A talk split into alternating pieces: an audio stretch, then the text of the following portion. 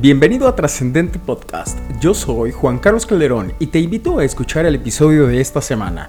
La felicidad como una ventaja organizacional. Si te gusta nuestro contenido, compártelo con tus amigos, familiares o compañeros de trabajo para poder conectar con más personas. Puedes seguirnos en Facebook como SEO de México o en Instagram como SEO-México o puedes mandarme un correo a juancarlos.seodemexico.com. Comenzamos. En México, desde hace algunos años, se viene hablando sobre la importancia de las emociones en el desempeño organizacional.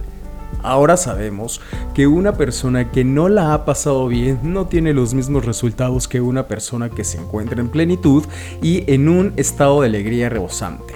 La felicidad en el trabajo es un tema que ha despertado interés en el mundo de los negocios, ya que las personas queremos ser felices, entendiendo la felicidad como un elemento que integra aspectos como la familia, el trabajo, las relaciones interpersonales y claro, la economía. Además, las personas buscamos con gran deseo el mantener estados emocionales positivos y una sensación de bienestar permanente en todos los ámbitos de nuestra vida.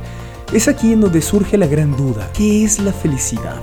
felicidad resulta ser diferente para cada uno de nosotros, pero generalmente hacemos una referencia a mantener un estado positivo de una manera prolongada. Sería ilógico hablar de felicidad organizacional sin incluir el tema de la felicidad individual. Por más que trabajemos en una empresa que mantiene el distintivo de Great Place to Work, si la mentalidad del individuo no está dispuesta a ser feliz, la empresa no podrá hacer mucho al respecto. Pero, ¿cómo podemos entonces empezar a abordar el concepto de la felicidad organizacional, en las empresas es común pensar que entre más beneficios y mejor sea el salario, pues más felices serán. Sin embargo, conozco personas que no poseen grandes beneficios y un excelente salario y aún así son personas con un buen nivel de compromiso hacia su trabajo. También conozco personas que aunque no tengan un gran salario en sus oficinas, tienen una gran felicidad y un gran sentido de pertenencia por el lugar en donde se encuentran. ¿A qué se debe esto? Hemos logrado identificar tres principales elementos que ayudan enormemente en la construcción de la felicidad sostenible en el lugar de trabajo. Punto número uno, la cultura del liderazgo en la organización.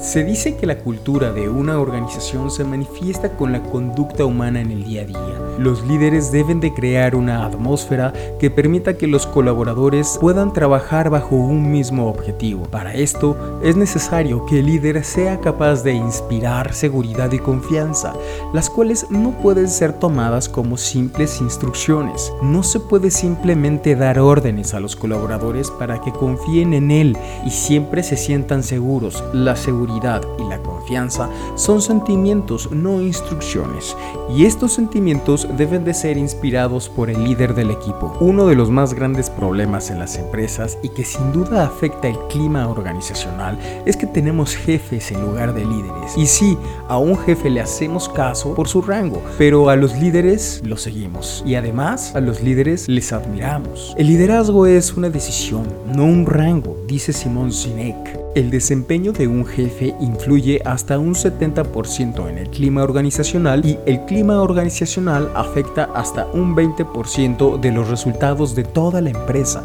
Es por esto que se hace tan relevante la transformación de jefes a líderes inspiradores de confianza y que estos sean constructores de felicidad en el trabajo. En el tercer módulo del Disney Program que imparto para SEO México, hablamos de un modelo de liderazgo inspirador, aquel que busca ser un liderazgo basado en el servicio, en acompañar al equipo a su zona de desarrollo próximo con una visión a futuro, en donde el objetivo es lograr que los demás alcancen la grandeza. Y la función principal del líder es proveer los recursos necesarios para que esto suceda. Entonces, el liderazgo inspirador, por tanto, se convierte en un liderazgo multiplicador. Lo que no queremos es que las personas nos sigan. Queremos que se conviertan en lo que están destinadas a ser por sus propios méritos, su motivación, su pasión y sus capacidades profesionales. El segundo elemento es la calidad de las relaciones interpersonales.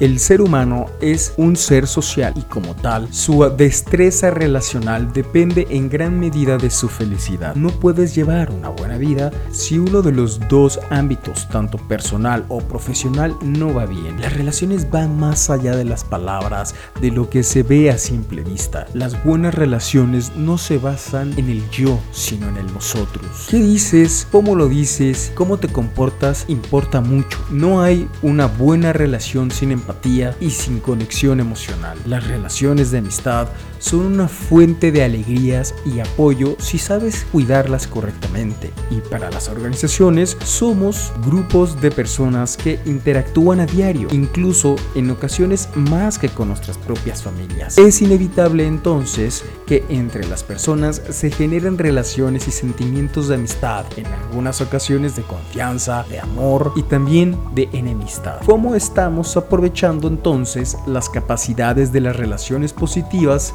en las organizaciones y a la vez cómo estamos disminuyendo las relaciones negativas? Las relaciones interpersonales están dadas según un filtro llamado experiencia. En la mayoría de los casos juzgamos a la persona de acuerdo a las experiencias previas y situaciones del pasado que hacen que nos pongamos este filtro a la percepción que tenemos de los demás. Creemos saber cómo es una persona, pero no damos la oportunidad a conocerla. Para que tengamos relaciones alegres, sanas, colaborativas, dentro de la organización, al igual que con la familia, es de vital importancia generar espacios que propicien el fortalecimiento de las relaciones, actividades que permitan conocernos mejor, romper el hielo y eliminar los juicios con los que percibimos a nuestros compañeros de trabajo y como resultado tendremos sinergias que no solo apuntarán al cumplimiento de los objetivos como equipo, sino que también proporcionarán el seguimiento de nuevas ideas que apoyen los procesos de innovación de la compañía. Lo hayas pensado o no, los colaboradores son parte de una familia llamada empresa y debemos de tratarlos como tal. No sacamos a alguien del grupo familiar solo porque se equivocó o mantiene algún problema, todo lo contrario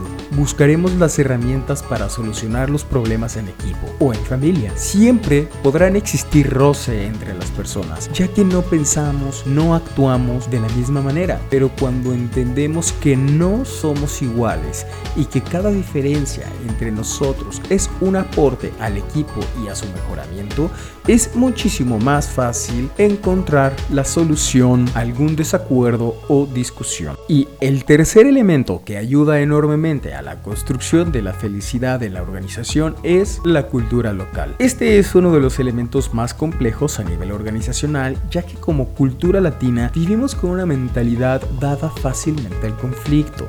Generalizar, pero sin marcando una tendencia, los latinos somos de una cultura de hacer poco, bajo la conducta del mínimo esfuerzo. Hemos sido criados bajo una serie de anclas y paradigmas que definen lo que somos y cómo nos desenvolvemos en nuestro entorno. Este paradigma lo hemos heredado de nuestros círculos sociales y no sabemos por qué y tampoco nos lo preguntamos, pero actuamos de acuerdo a cómo está programada nuestra mentalidad, a veces por más costumbre o hábito que de manera consciente. Por cierto, si no has escuchado mi podcast del segundo episodio de Trascendente, te invito a que terminando este episodio vayas a oírlo hablo sobre el efecto de la quietud y cómo a través de la contemplación consciente podemos incrementar nuestra calidad de vida. Volviendo al punto del paradigma de la cultura local, es que esta cultura rige nuestras costumbres y hábitos. En muchos casos, estas costumbres se pueden evidenciar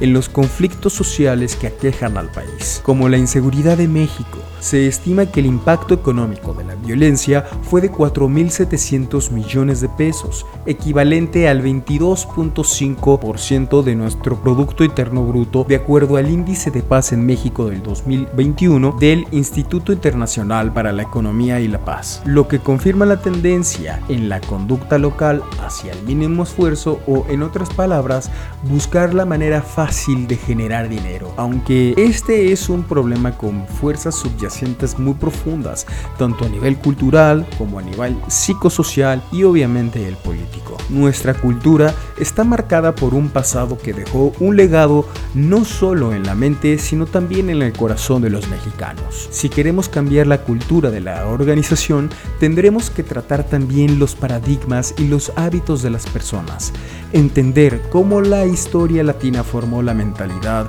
que tenemos sobre el dinero, la falta de oportunidades, la falta de educación, las relaciones, la manera en la que nos relacionamos y la religión será fundamental. Todas estas variables influyen en la manera de pensar que tiene una persona y por consecuencia en sus resultados personales y profesionales. Es aquí donde los hábitos juegan un papel fundamental en los resultados del individuo. Si nosotros como empresa logramos construir hábitos saludables y positivos en nuestros colaboradores, estaremos colocando cientos de ladrillos en la construcción de un mejor país. Estaremos aportando enormes cantidades al desarrollo de la felicidad laboral y organizacional, además de generar una ventaja competitiva difícil de imitar por parte de nuestros competidores. En resumen, la felicidad organizacional es una corresponsabilidad entre la organización y el colaborador, ya que la responsabilidad final de la felicidad sigue siendo individual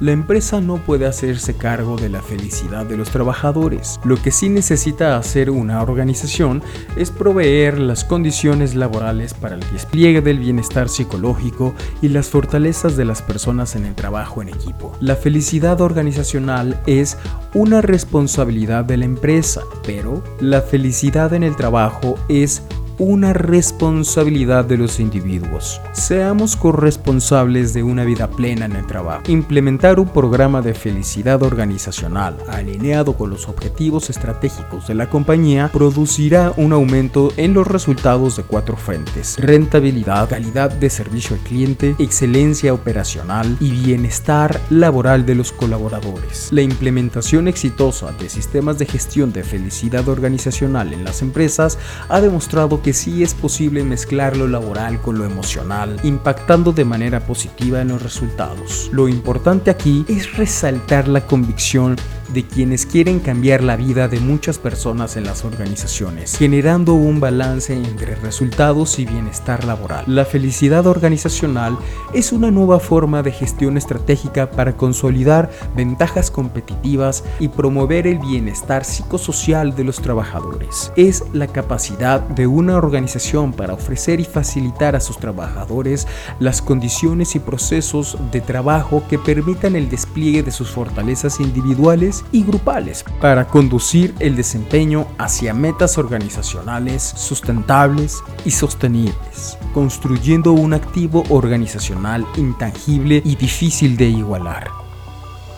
Si tienes alguna duda o comentario sobre este podcast, ponte en contacto conmigo. Me puedes escribir a juancarlos.ceodemexico.com. Gracias y hasta la próxima.